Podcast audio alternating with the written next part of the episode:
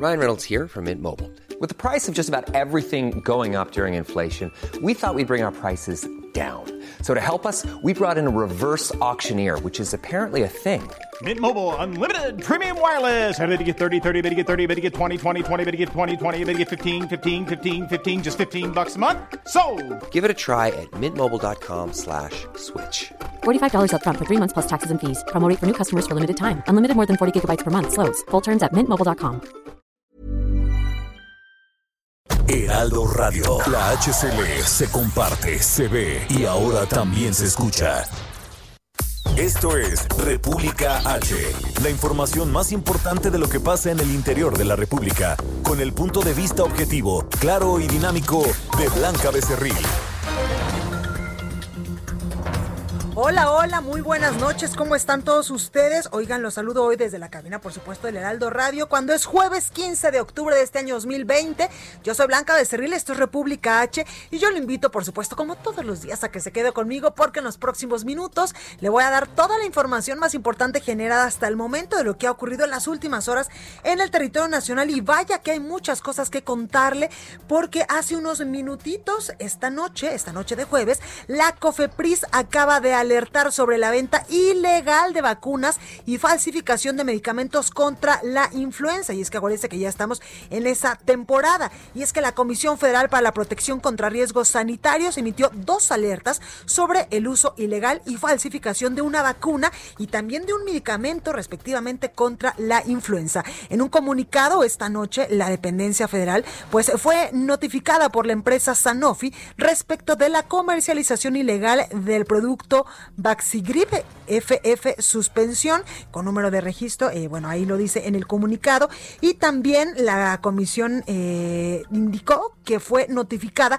por la misma compañía farmacéutica sobre la falsificación y comercialización del producto Fluxon cuadrivalente FF suspensión. Y es que la COFEPRIS también esta noche aseguró que Sanofi ha manifestado que los lotes señalados no han sido fabricados por esta empresa farmacéutica, ni tampoco distribuidos por las empresas y no reconoce como propios los lotes que dicen en este comunicado, que no se los voy a decir en este momento porque evidentemente son muy largos y lo que importa en estos momentos es esta alerta de la COFEPRIS sobre la venta ilegal de vacunas y falsificación de medicamentos contra la influenza, así que hay que tener muchísimo, muchísimo cuidado con este tipo de vacunas que podrían ser apócrifas, si es que usted en algún momento pues se la, se la aplica en lugares donde pues no pertenecen, por ejemplo, a la Secretaría de Salud o a establecimientos o hospitales, eh, pues eh, que nosotros eh, le tengamos confianza. Así que mucho ojo con este asunto. También hay información importante esta noche porque usted se acuerda que esta semana pues hemos hablado mucho del robo de estos medicamentos oncológicos que incluso ha sido nota casi toda la mañana en la conferencia matutina del presidente Andrés Manuel López Obrador. Bueno, pues no obstante del robo de, de estos medicamentos oncológicos, sobre todo para niños, esta noche también se informó que ahora robaron equipo de diálisis con valor de 5 millones de pesos ligado, pues ligan este hurto también a las medicinas robadas contra el cáncer que ha dicho el presidente López Obrador. Y es que una banda bien organizada se, se dice que por meses se ha dedicado al robo de medicamentos y que según las autoridades pues podría ser la responsable también del atraco a los medicamentos para niños con cáncer. Robó 20 máquinas para dializar con un valor superior, ya le decía yo, a los 5 millones de pesos y que tenían como destino final la ciudad de Villahermosa, Tabasco. Esto fue en eh, la alcaldía Cuauhtémoc, así que también pues hay que, hay que tener eh, pues cuidado con, con este tipo, uno, de medicamentos que alertó la COFEPRIS y con el robo que lamentablemente continúa en territorio nacional. También hay información importante porque hoy compareció allá en la Cámara de Diputados la secretaria de Gobernación, Olga Sánchez Cordero, y pues fue cuestionada duramente por eh, pues diputados de oposición. Le voy a tener, por supuesto, también toda la información de lo que ha sucedido en las últimas horas con esta comparecencia.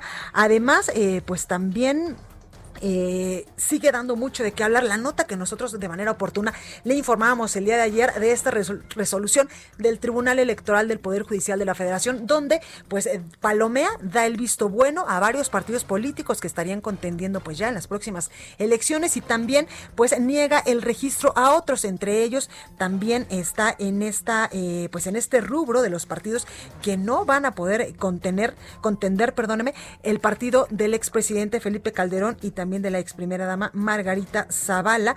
De esto también le voy a informar en unos minutos más. Así como usted puede escuchar, hay muchas cosas que contarle. ¿Qué le parece si comenzamos? Yo soy Blanca de Cerril, este República H, y vamos a un resumen de noticias. En resumen, El titular de la Secretaría de Educación Pública, Esteban Moctezuma, no se quitó el cubrebocas en su comparecencia ante el Senado de la República hace algunas horas, argumentando que era para dar el ejemplo. Por ello, el presidente Andrés Manuel López Obrador insistió en que él no lo usa debido a que guarda su sana distancia. Escuche. que es buena este, su recomendación. Además que si guarda uno la sana distancia, no hace falta. Eso es lo que me han dicho a mí los especialistas, los expertos. Cuando yo viajo, voy este, en el avión, me pongo el cubreboca, pero como trato de mantener sana distancia. Y es muy importante que nos cuidemos, porque depende mucho de nosotros. Y es que el secretario de Educación Pública pues informó que será obligatorio el uso de cubrebocas en el posible regreso a clases presenciales. El primer mandatario se deslindó de toda culpa en otros temas con respecto a la falta de medicamentos para niños con cáncer y aseguró que está luchando por obtenerlos aún con los bloqueos internos que se le impiden. Me acusan de que no tienen medicamento los niños del, de cáncer, pues yo estoy luchando para que tengan medicamento, pero no soy culpable. Yo me guío por eh, el tribunal de mi conciencia y además porque se padece de un bloqueo aquí interno, pero vamos a resolverlo, me canso ganso. El presidente también se pronunció en contra de la posibilidad de realizar una segunda vuelta electoral para garantizar la democracia y conformidad ciudadana. Creo en la primera vuelta, no me parece lo de la segunda vuelta, porque suelen agruparse las fuerzas conservadoras. Yo soy partidario de que continúe el mismo sistema de elección, solo que se evite el fraude electoral. Con eso pues ahí lo tiene. Y el reporte de la Secretaría de Salud Federal esta noche revela que en México ya suman 834.910 casos confirmados de coronavirus y 85.285 decesos. A nivel internacional, el conteo de la Universidad de Johns Hopkins de los Estados Unidos reporta que hoy en todo el mundo hay 38.786.000 contagios del nuevo COVID-19 y 1.096.000 muertes. La candidata del Partido Demócrata a la vicepresidencia de los Estados Unidos, Kamala Harris, anunció la cancelación de sus planes de viaje de campaña luego de que dos personas vinculadas a su equipo de trabajo dieron positivo a coronavirus. También en Francia, por primera vez desde que el gobierno comenzó la estrategia de aplicar pruebas masivas de coronavirus, este jueves se registraron más de 30.621 casos nuevos de coronavirus en un lapso solo de 24 horas. Bueno, y por su parte, Alemania registró un total de 7.173 casos nuevos de COVID-19, lo que confirmó que el ritmo actual de propagación del virus es más acelerado que al comienzo de la pandemia. Y en información de último momento, el canciller mexicano Marcelo Ebrard acaba de anunciar a través de su cuenta de Twitter que ha sido informado por el embajador Christopher Landú de los Estados Unidos que el ex secretario de la Defensa Nacional, el general Salvador Cienfuegos Cepeda, ha sido detenido en el aeropuerto de Los Ángeles, esto en California. reporte vial. Vamos rápidamente con mis compañeros a las calles de la Ciudad de México. Mi compañero Israel Lorenzana nos tiene los detalles de cómo se está comportando el tráfico esta noche. ¿Cómo estás, Israel? Blanca, muchísimas gracias. Es un gusto saludarte esta noche. Efectivamente, hemos hecho un recorrido a bordo de la motocicleta de Heraldo Radio en diferentes vialidades, principalmente la alcaldía Venustiano Carranza, la alcaldía Cuauhtémoc y también parte del perímetro de la Gustavo Madero.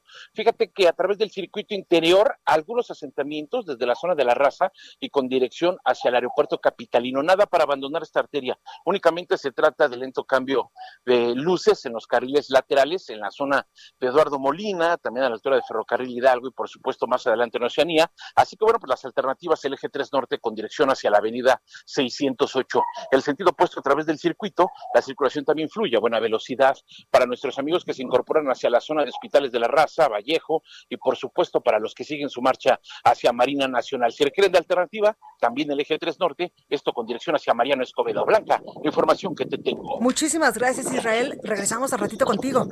Hasta luego. Hasta luego. Alan Rodríguez, buenas noches. ¿Dónde te encuentras? Hola, ¿qué tal Blanca? Muy buenas noches. Tenemos el reporte desde Ciudad Universitaria y es que el día de hoy las instalaciones de la Facultad de Química se encuentran ocupadas por 35 integrantes de la colectiva Tofana. Ellos eh, el día de ayer lanzaron una convocatoria para ignorar las clases en línea que están sosteniendo desde varias semanas atrás. Esto ante el hecho de que personal jurídico de esta facultad ha ignorado varias denuncias de acoso contra estudiantes y también de violencia de género. Ellas arribaron el día de hoy en punto de las 10 de la, de la mañana, entablaron el diálogo con autoridades universitarias y ante el hecho de que no respondieron a sus peticiones, pues tomaron tanto el edificio A como el edificio B de esta facultad, los cuales se encuentran en estos momentos ocupados por este colectivo, quienes han asegurado que van a respetar en todo momento los laboratorios y las aulas de cómputo, esto para mantener pues el, el buen estado de las instalaciones de Ciudad Universitaria. Por lo pronto comentarles que el día de mañana a las 9 de la mañana tienen una reunión con autoridades universitarias y se espera que en esta se dé la negociación para que desocupen estas instalaciones. Por lo pronto, Blanca, es el reporte que tenemos. Muchísimas gracias, Alan. Regresamos al ratito contigo. Continuamos al pendiente. Buenas noches. Muchas gracias, Javier Ruiz. Muy buenas noches. Cuéntame, ¿en qué punto de la capital del país te encuentras? Bueno. Hola, Blanca. ¿Qué tal? Excelente noche. Justamente nos encontramos en la zona centro de la Ciudad de México. Hace unos momentos recorrimos el eje poniente de la avenida Bucareli. Mencionar que todavía tenemos problemas viales, al menos para quien se desplaza de la avenida Morelos, y esto para llegar al entronque con la avenida Chapultepec, incluso para continuar sobre el eje poniente de la avenida Cuauhtémoc, el avance todavía continúa siendo un poco lento para llegar hacia la zona del viaducto Miguel Alemán. El paseo de la reforma, también con asentamientos que son provocados por la operación de los semáforos, una vez que se deja atrás la avenida de los insurgentes, y esto en dirección hacia el eje 1 norte, el eje 2 norte, incluso para continuar hacia la calzada de los ministerios, el avance es un poco complicado. El sentido opuesto es donde el avance es mucho más aceptable, en general el avance constante, supera los 40 kilómetros por hora, solo hay que moderar la velocidad para evitar pues, algún accidente o alguna infracción, y finalmente la avenida de los insurgentes también ya con los pagos, una vez que se deja atrás la glorieta del mismo nombre, y esto para llegar hacia el paseo de la reforma. De momento, Blanca, el reporte que tenemos. Muchísimas gracias, Javier. Estamos atentos, buenas noches. Gracias. Y sin duda, pues la nota de esta noche, la nota del día es lo que acaba de informar hace unos momentitos el canciller mexicano Marcelo Ebrard, quien dio a conocer a través de su cuenta de Twitter que fue detenido en Estados Unidos el general Salvador Cienfuegos, exsecretario de la Defensa Nacional. Pero ¿quién es Salvador Cienfuegos? Bueno, pues su fecha de alta en el ejército mexicano data del 23 de enero de 1964. Realizó estudios en el Colegio de la Defensa Nacional, obteniendo el grado académico de maestro en administración militar. Como general de brigada fue director incluso del Colegio Militar, del heroico Colegio Militar, desde el 97 hasta el año 2000. También como general de división fue comandante de la Quinta Región Militar, una de las más complicadas del país en cuestión de delincuencia organizada, de, de narcotráfico y de todos esos delitos, pues que en estos momentos laceran al territorio nacional. Eh, como eh, general de división fue, le digo, comandante de la Quinta Región Militar, que comprende Jalisco, Colima, también el estado de Nayarit, Zacatecas y Aguascalientes también fue de la novena región militar que comprende Guerrero, primera región militar Distrito Federal, ahora Ciudad de México, Estado de México, Hidalgo y Morelos, y séptima eh, región militar en Chiapas y Tabasco. Se ha desempeñado como agregado militar y aéreo en las embajadas de México en Japón y Corea del Sur.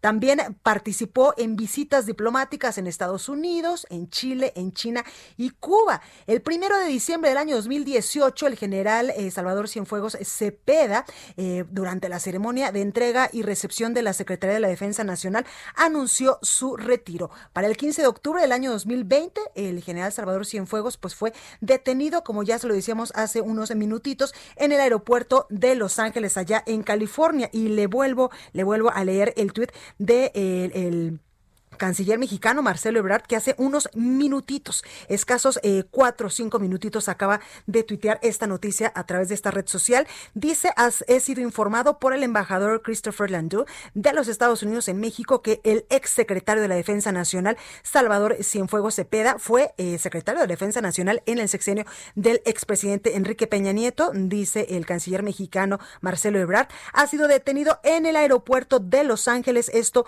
en California. También hace unos segunditos el canciller mexicano acaba de ampliar esta información y ha dicho a través de su cuenta de Twitter que la cónsul en Los Ángeles me estará informando próximas en las próximas horas de los cargos que estaría enfrentando el general Salvador Cienfuegos Cepeda.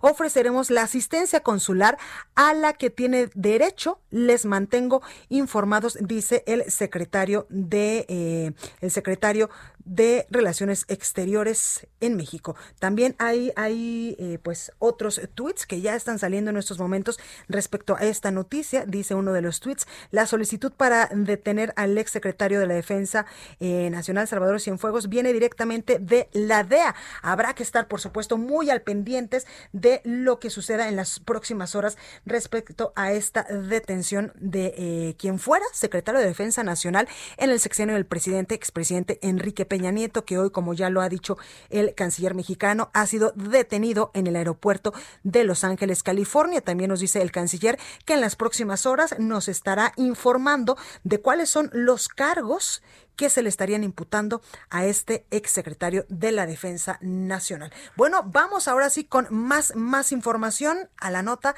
que le teníamos eh, presupuestada de este día antes de que pues esta información fuera dada a conocer. Y es que en el transcurso de este jueves decenas de personas volvieron a salir a las calles y carreteras de Tabasco para exigir ser tomados en cuenta en el censo que realizan las autoridades estatales y federales también para entregar apoyos económicos a los ciudadanos que resultaron afectados por el paso de la reciente de las recientes inundaciones en Tabasco. También hay muchos damnificados que piden ayuda tras las lluvias y hay varios varios bloqueos carreteros allá en Tabasco. Para ampliar esta información tengo en la línea telefónica a Javier Armando de la Rosa, nuestro corresponsal en Tabasco. Javier, buenas noches, ¿cómo estás? Hola, buenas noches, Blanca. Como tú ya lo mencionas, pues fue un día muy caótico en la ciudad de Villahermosa y fue el tercer día básicamente de bloqueos aquí en el estado de Tabasco.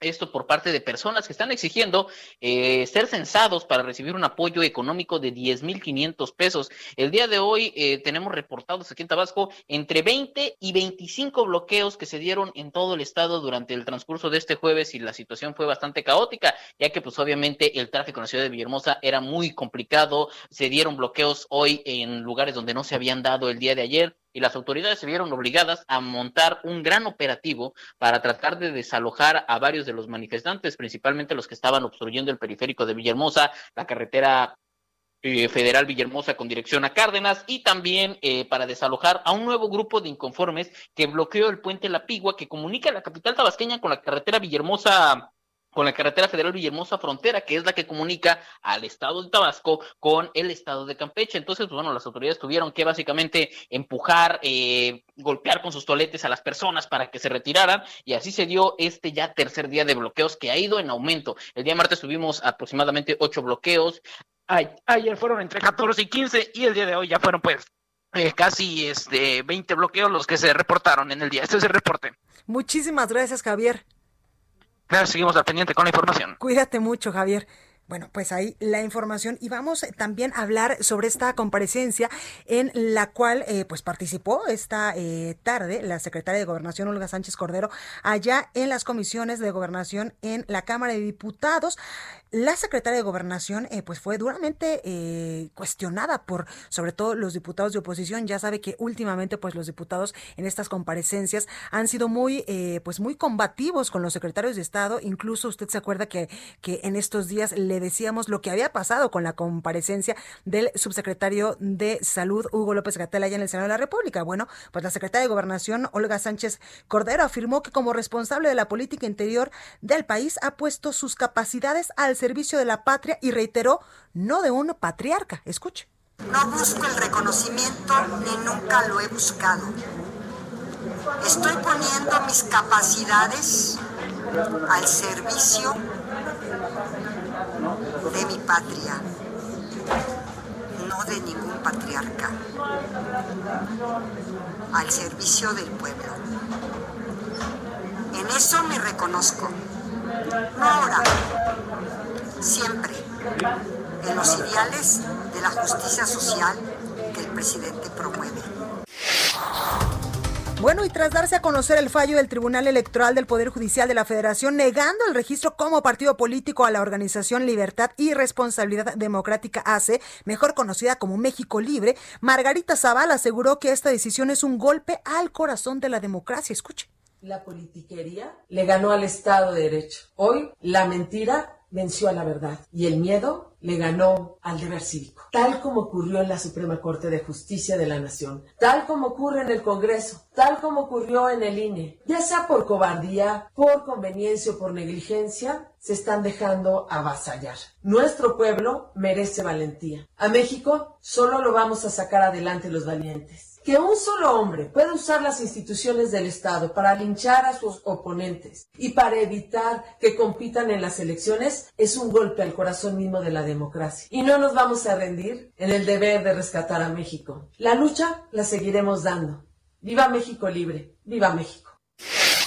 Ahí las palabras de Margarita Zavala. Y vamos rápidamente a la Ciudad de México con mi compañero Carlos Navarro, porque la impugnación de la Fiscalía General de Justicia en el caso de Miss Moni, la, eh, pues la directora del colegio Repsamen, es por solidaridad con las víctimas. Así lo dijo esta tarde la jefa de gobierno de la Ciudad de México. Carlos, tiene todo el reporte. Adelante, Carlos con gusto a ti del auditorio. Bien, la apelación a la sentencia de 31 años de prisión a Mónica García Villegas, directora del colegio Enrique Repsamen, por la muerte de 26 personas, entre ellas 19 niños, el día del sismo del 19 de septiembre, es un acto de solidaridad por parte de la Fiscalía General de Justicia de la Ciudad de México. Así lo afirmó la jefa de gobierno Claudia Sheinbaum, quien explicó que lo fundamental en este caso era un castigo. Escuchemos.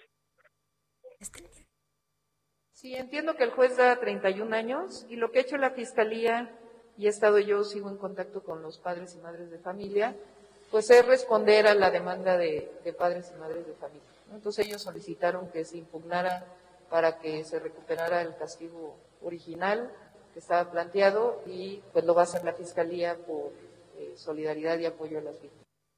Bien, la Fiscalía General de Justicia de la Ciudad de México informó que ayer que en concordancia con los padres de familia se decidió apelar la, la sentencia condenatoria de 31 años. Y es que recordemos, Blanca, que la Fiscalía General de Justicia de la Ciudad de México había solicitado 57 años para Miss Moni después de este, antes de que se terminara este fallo. Y bueno, van a interponer esta apelación y ya será un juez quien define realmente cuál es la sentencia final para Miss Moni. Son 57 años que pide la Fiscalía, le dieron 31 vamos a ver en cuántos años de prisión queda esta sentencia. Blanca, la información que le tengo. Muchísimas gracias, Carlos.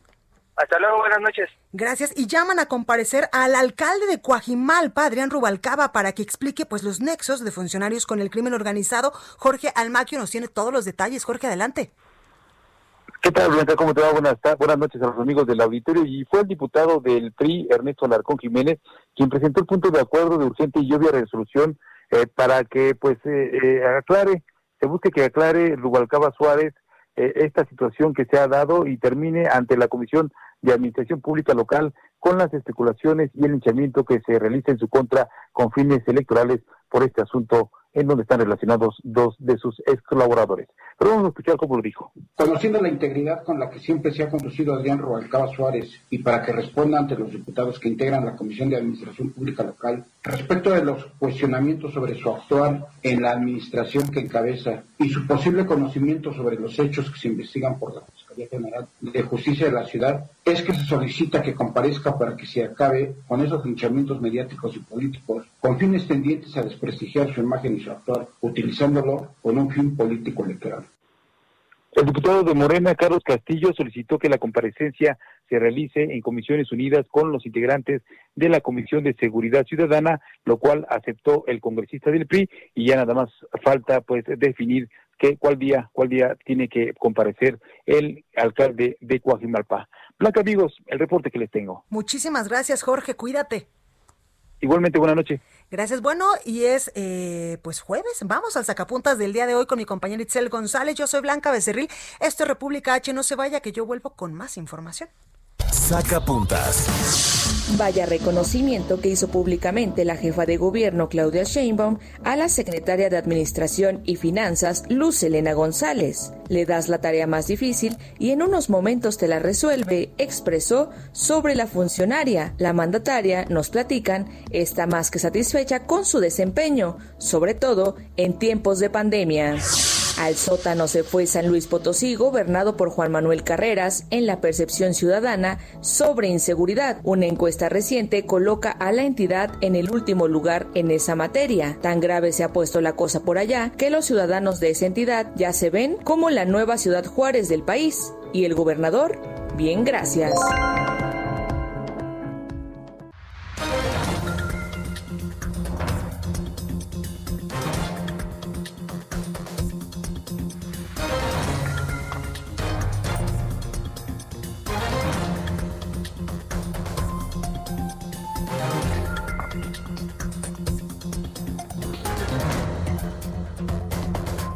Continúa escuchando a Blanca Becerril con la información más importante de la República en República H.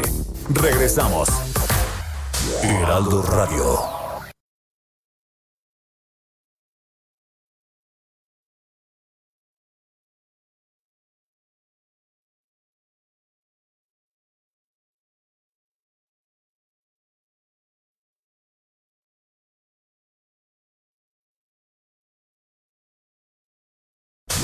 Radio. Estamos de regreso con la información más importante de la República en República H, con Blanca Becerril, transmitiendo en Heraldo Radio. Escapada H, by Food and Travel, con Cecilia Núñez.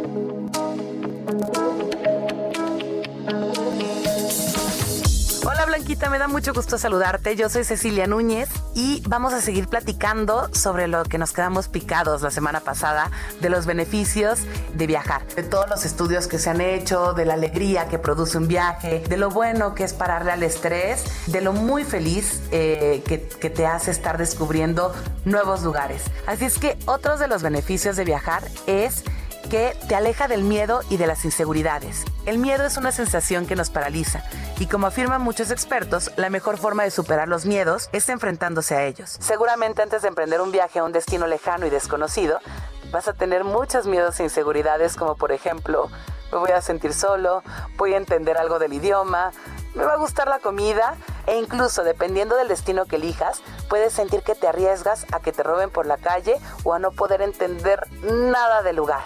La realidad es que exponernos a los miedos es la mejor forma de superarlos. Muchas personas han ido de viaje antes y solo a una minoría les ha pasado algo muy grave. Te hace replantearte muchas cosas. Pasar tiempo fuera de casa puede ampliar tu forma de ver las cosas y la vida en general. Puede que se modifiquen mucho tus prioridades, que en adelante le des menos importancia a las cosas materiales y valores más otras cosas que antes no valorabas. Favorece que seas más empático. Cambiar de contexto y sumergirse en una nueva ciudad y en una cultura hasta ahora desconocida para ti te ofrece la posibilidad de relativizar tus problemas cotidianos y ponerte en la piel de otras personas que tal vez tengan una vida mucho más complicada que la tuya. Aprendes de forma constante. Vivir experiencias únicas en entornos distintos a los que estamos acostumbrados nos proporcionan aprendizajes y conocimientos que nos mejoran como personas. Nos dan otra visión sobre las cosas, sobre las relaciones, sobre la religión, sobre la forma en que las distintas culturas afrontan la vida. Además, el hábito de viajar nos proporciona las herramientas para que podamos cuestionarnos nuestro día a día y nuestros valores más arriesgados. Conocer cosas nuevas nos potencia habilidades y capacidades que teníamos latentes y desarrolla nuestro espíritu crítico. Así es que hay que viajar y hay que viajar mucho. Para seguir hablando de beneficios de los viajes y de inspiración de viajes, síganme en arroba Cecinunes y en arroba MX. Gracias, mi Ceci Núñez, por esta cápsula de Food and Travel. Oigan, y hace unos momentitos, al arranque de este espacio informativo, yo le decía de la detención en Estados Unidos del general Salvador Cienfuegos, exsecretario de la Defensa Nacional. Vamos a enlazarnos a Estados Unidos con mi compañero Juan Guevara, quien nos tiene toda la información. Juan, muy buenas noches, ¿cómo estás? Blanca, muy buenas noches. Bueno, esta es noticia de último minuto. Eh, detienen, como ya lo mencionábamos, al titular de la Secretaría de la Defensa Nacional, Salvador eh, Cienfuegos Cepeda, que para que nuestra audiencia lo entienda, fue el secretario de la Defensa Nacional bajo el, bajo el presidente Peña Nieto. Eh, se le informó a Marcelo Ebrard, que es el secretario, secretario de eh, nuestro canciller, eh, en, en, México, el um, Christopher Londó le informó al, al canciller Marcelo Ebrard de la detención de, e, de Salvador Cienfuegos en Los Ángeles. Él, de hecho, publicó en Twitter, y, cito, he sido informado por el embajador Christopher Landau de los Estados Unidos que el secretario de la Defensa Nacional, general Salvador Cienfuegos Cepeda, ha sido detenido en el aeropuerto de Los Ángeles. Lo confirmó Marcelo Ebrard. Ahora, quiero decirte que en este momento, como estamos en exactamente en una, en una situación de elección en los Estados Unidos, ha habido poco movimiento en los medios en los Estados Unidos sobre esta detención.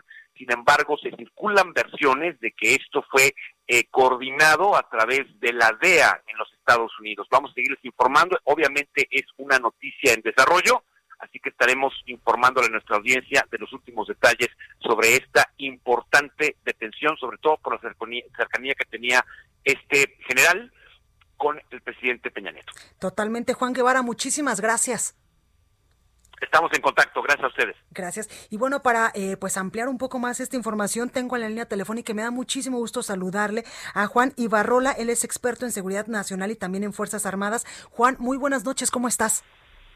Con mucho gusto de saludarte a ti y a todo tu auditorio. Buenas noches. Oye, Juan, pues cómo nos cae la sorpresa, eh, literalmente de sorpresa, la detención en Estados Unidos del general Salvador Cienfuegos, quien fuera exsecretario de la Defensa Nacional con el expresidente Enrique Peña Nieto. Juan, ¿ahí me escuchas? Aquí te escucho bien, sí. Ah, te, te, te, preguntaba sobre pues esta detención del general Salvador Cienfuegos, el exsecretario de la Defensa Nacional, con el expresidente Enrique Peña Nieto. Mira, yo creo que en primer lugar es, es una noticia o un hecho, vamos a hablar primero del hecho, uh -huh. que causa un gran impacto en el ejército mexicano, y esto habría que, que evaluarlo bien.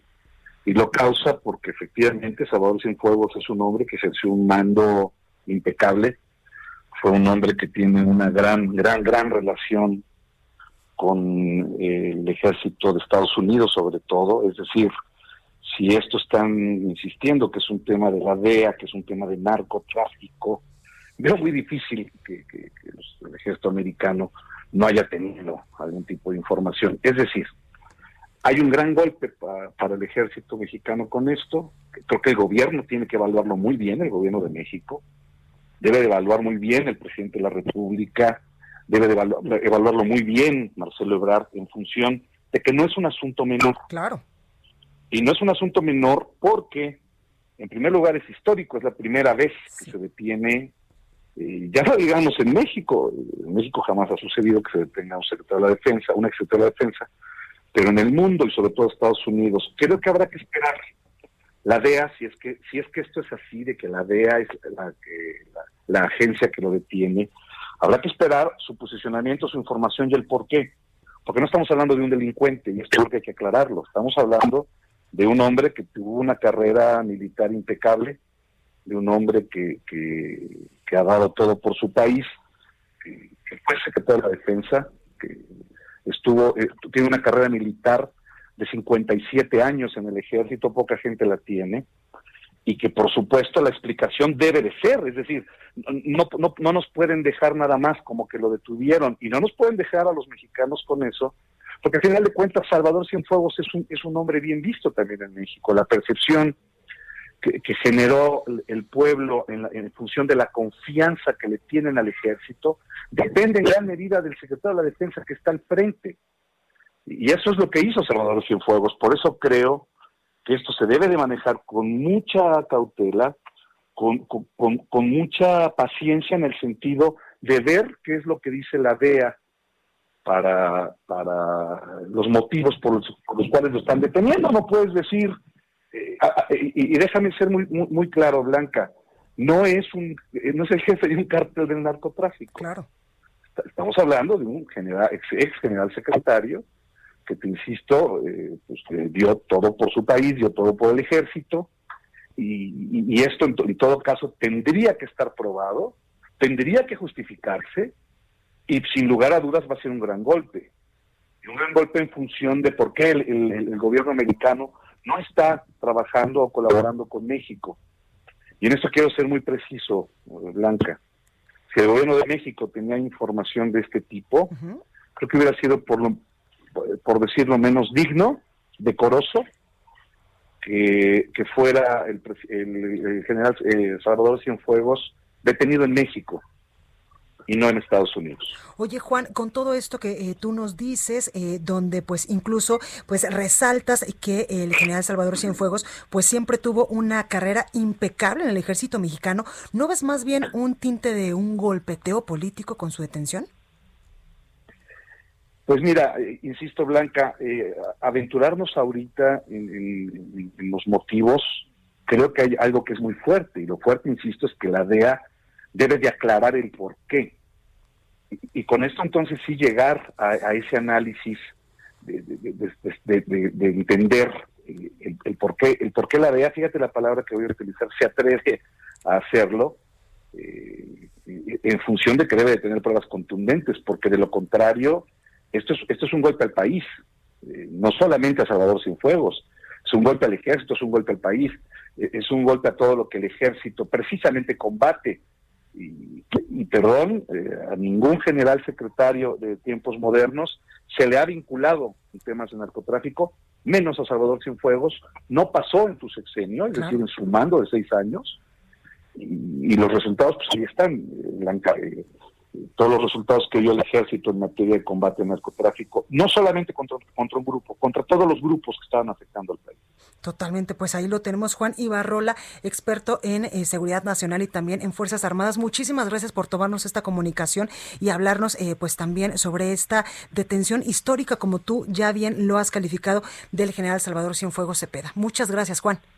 Gracias, amiga. Muy buenas noches para ti, tu auditorio. Igualmente, cuídate mucho. Bueno, pues ahí está la información. Evidentemente, en estos momentos es información de último momento que está en desarrollo y nosotros vamos a continuar informándoles en las próximas horas sobre este. Eh, hecho histórico, como lo ha calificado Juan Ibarrola. Mientras tanto, ¿qué le parece si seguimos con más información y vámonos hasta Coahuila? Porque se agotan vacunas contra la influenza, esperan lotes restantes. Alejandro Montenegro nos tiene toda la información. Alex, adelante. ¿Qué tal, Blanca? ¿Cómo estás? Muy buenas noches. Te saludo con gusto desde Coahuila. Así es, el primer lote de 80 mil dosis de vacunas contra la influenza que la eh, semana pasada llegaron a, Coahuila, pues ya se agotaron prácticamente en un día. Eh, se agotaron estas 80 mil primeras vacunas. Estas se repartieron en las ocho jurisdicciones sanitarias que hay en el estado.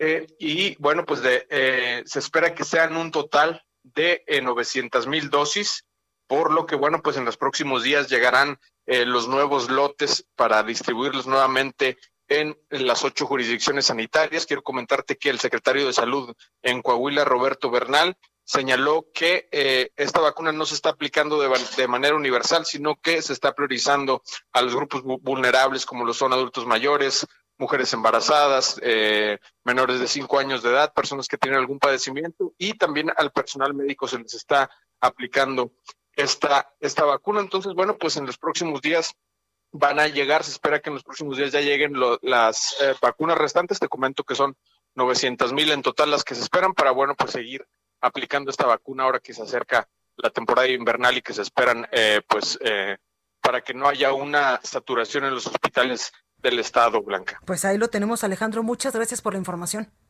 Muy buenas noches. Buenas noches. Entrevista. Bueno, y también por supuesto que en República H hay información amable y me da mucho gusto saludar en la línea telefónica a Pablo Rafael de la Madrid. Él es director general de promoción y festivales culturales de la Secretaría de Cultura de aquí de la Ciudad de México. Pablo Rafael, muy buenas, eh, muy buenas noches, ¿cómo está? Buenas noches, Blanca. Muchas gracias. Gracias por recibirnos. No, gracias a usted por esta comunicación. Oiga, cuénteme sobre el Foro México Creativo Desarrollo Cultural Sostenible, que pues ya hemos eh, dado cuenta que contará con la participación de más de 80 ponentes nacionales e internacionales. Cuéntenos. Pues así es, así es, Blanca. Vamos a organizar un foro sobre economía creativa. La pregunta, pues, de cara al COVID y de cara también al futuro es... Eh, cuál es la relación entre la economía y la cultura y cómo es cómo podemos detonar procesos eh, culturales sostenibles. y eso tiene que ver con la reactivación de los espacios culturales y la actividad cultural eh, de cara a la recuperación y al impacto económico que han subido, sufrido las industrias creativas, los creadores y los artistas. Y entonces para eso nos dimos a la tarea de hacer este foro que es parte de una iniciativa que empezó con un sondeo que hicimos, una encuesta para medir el impacto del COVID, luego una serie de laboratorios eh, eh, de emergencia que llamamos que sirvió para analizar este estudio. Y ahora, eh, de cara a la, a la, sociedad, estamos haciendo este foro que tiene varios ejes de trabajo, eh, donde, como bien dices, vienen más de 80 ponentes, cinco ponencias magistrales, vienen, entre otros, Mohamed Yunus, premio Nobel y creador de los eh, microcréditos, Saskia Sassen, experta en globalización, Raúl Cárdenas, mexicano radicado en Tijuana, que tiene un modelo que se llama La, la Granja, que precisamente ayuda a la reconstrucción de tejidos sociales y al desarrollo económico y social de comunidades específicas. Hablaremos de medio ambiente y cultura, hablaremos de indicadores, hablaremos del futuro de la, de la cultura de cara a la pandemia, de lo que está sucediendo en otros países, cómo lo están enfrentando otros países y el objetivo pues hasta el final recoger una serie de propuestas que pueden convertirse en una agenda eh, de economía creativa para el año que entra. La economía creativa pues es un modelo que ha venido caminando en el mundo, eh, desde la economía naranja que sucede en, Colombia hasta los procesos de economía creativa en, países como nuestros eh, socios y aliados en el, en el Tratado de Libre Comercio México, Estados Unidos y Canadá, o en, el, o en, o en, el, o en, el, o en América Latina, pues los argentinos tienen un modelo interesante, ¿no? También los estados del país, en México, hay modelos de economía creativa que se están trabajando. Nuevo León está trabajando un proyecto que se llama Norte Creativo. Jalisco está haciendo un proceso muy interesante eh, en colaboración con el Consejo Británico. En Yucatán, eh, Hidalgo, la Ciudad de México, a partir de un modelo de ciudades. Y pues nos vamos a dar estos días para reflexionar, para pensar sobre la relación entre la economía y la cultura y cómo hacer para reactivar la, para reactivar la actividad cultural y mejorar la condición de vida de los creadores y los artistas, pues de cara al nuevo paradigma que se tiene que construir por los tiempos que vivimos, Blanca. Totalmente, Pablo, y tú lo decías muy asertivamente, cómo reactivar la cultura, que sin duda pues fue uno de los sectores más golpeados con esta emergencia sanitaria y con el confinamiento.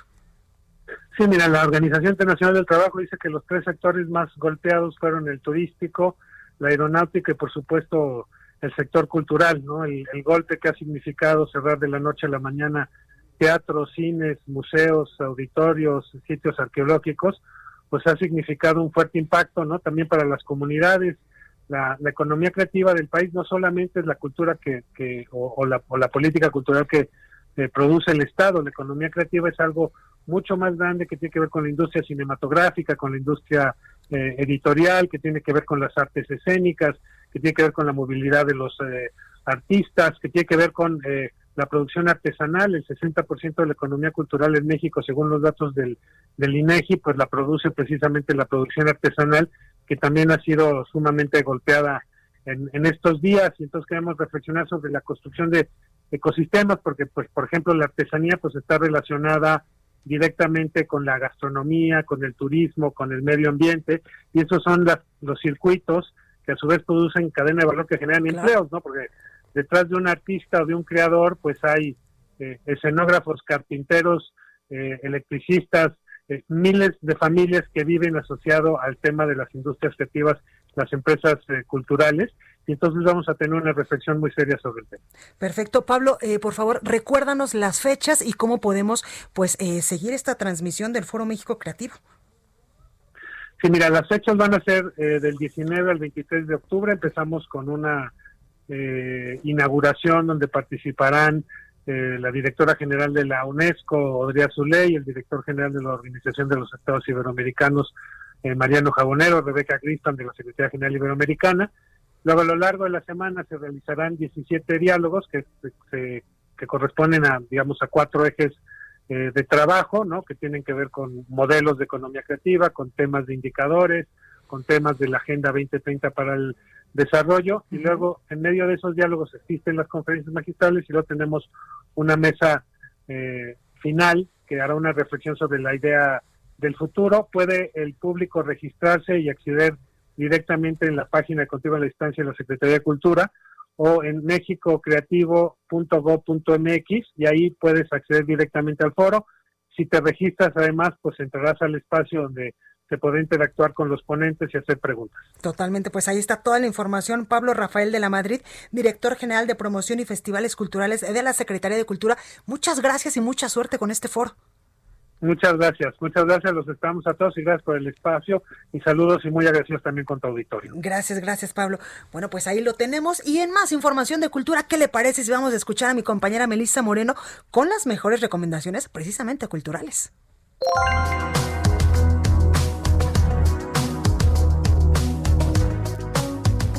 Bienvenidos a la Agenda Cultural del Heraldo de México. Yo soy Melisa Moreno, editora de artes, y esta es mi selección de eventos para República H.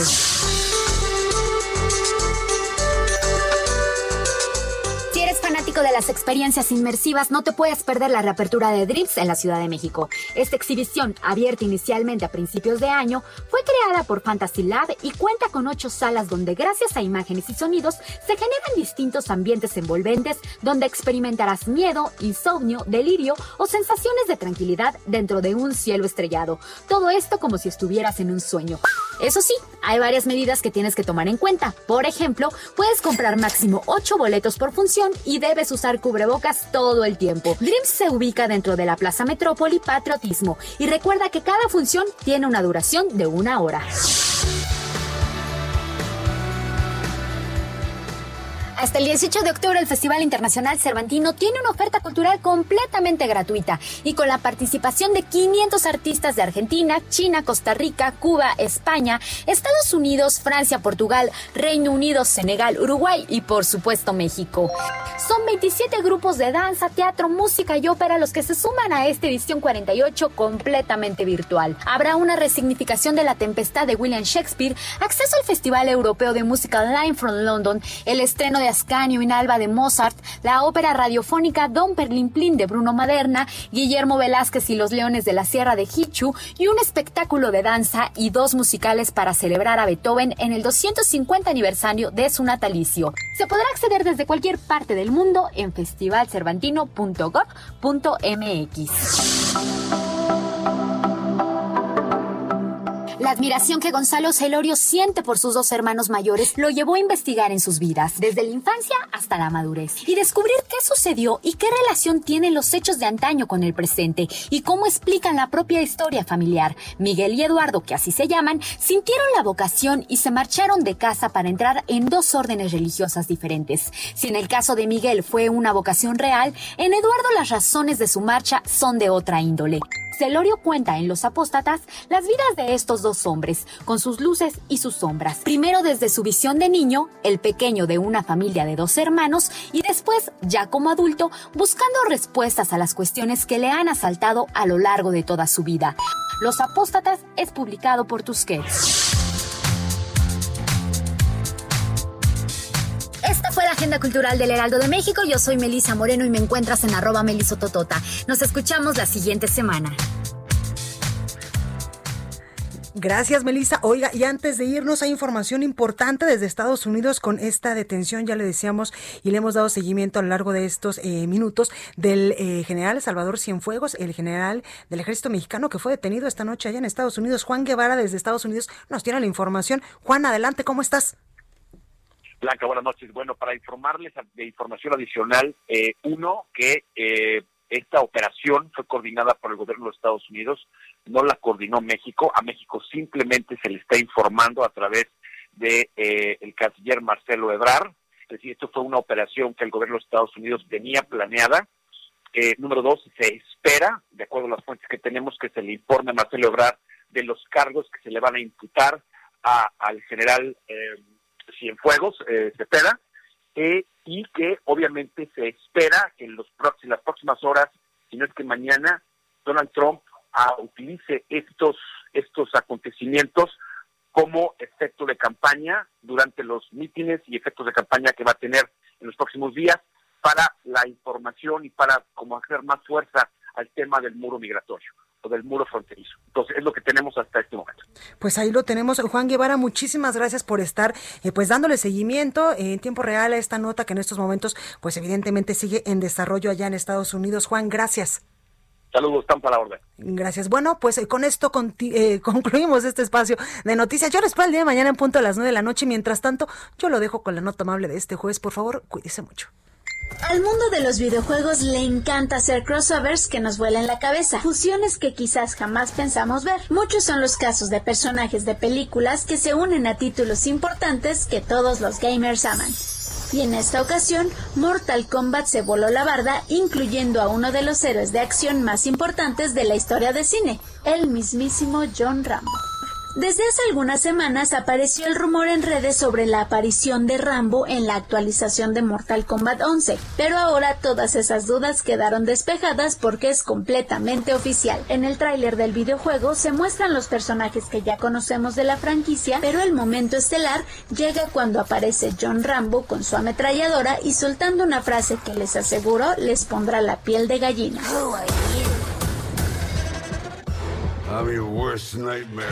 Soy tu peor pesadilla. Ah, pero eso no es lo mejor. El propio Sylvester Stallone es quien le da la voz en el videojuego. Mortal Kombat 11 Ultimate llegará a nosotros el próximo 17 de noviembre para la PlayStation 4 y 5, así como el Xbox Series X. Y ojo, porque si tú compraste el primer juego en 2019, lo podrás actualizar completamente gratis. Yo soy Elena Duarte y esto fue la nota Gamer Amable.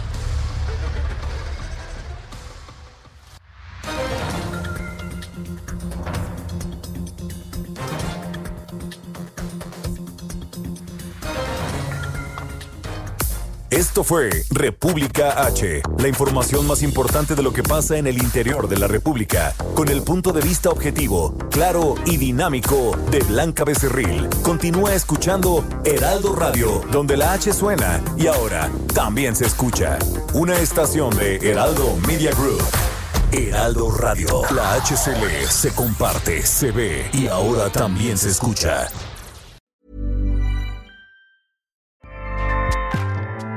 ACAST powers the world's best podcasts. Here's a show that we recommend.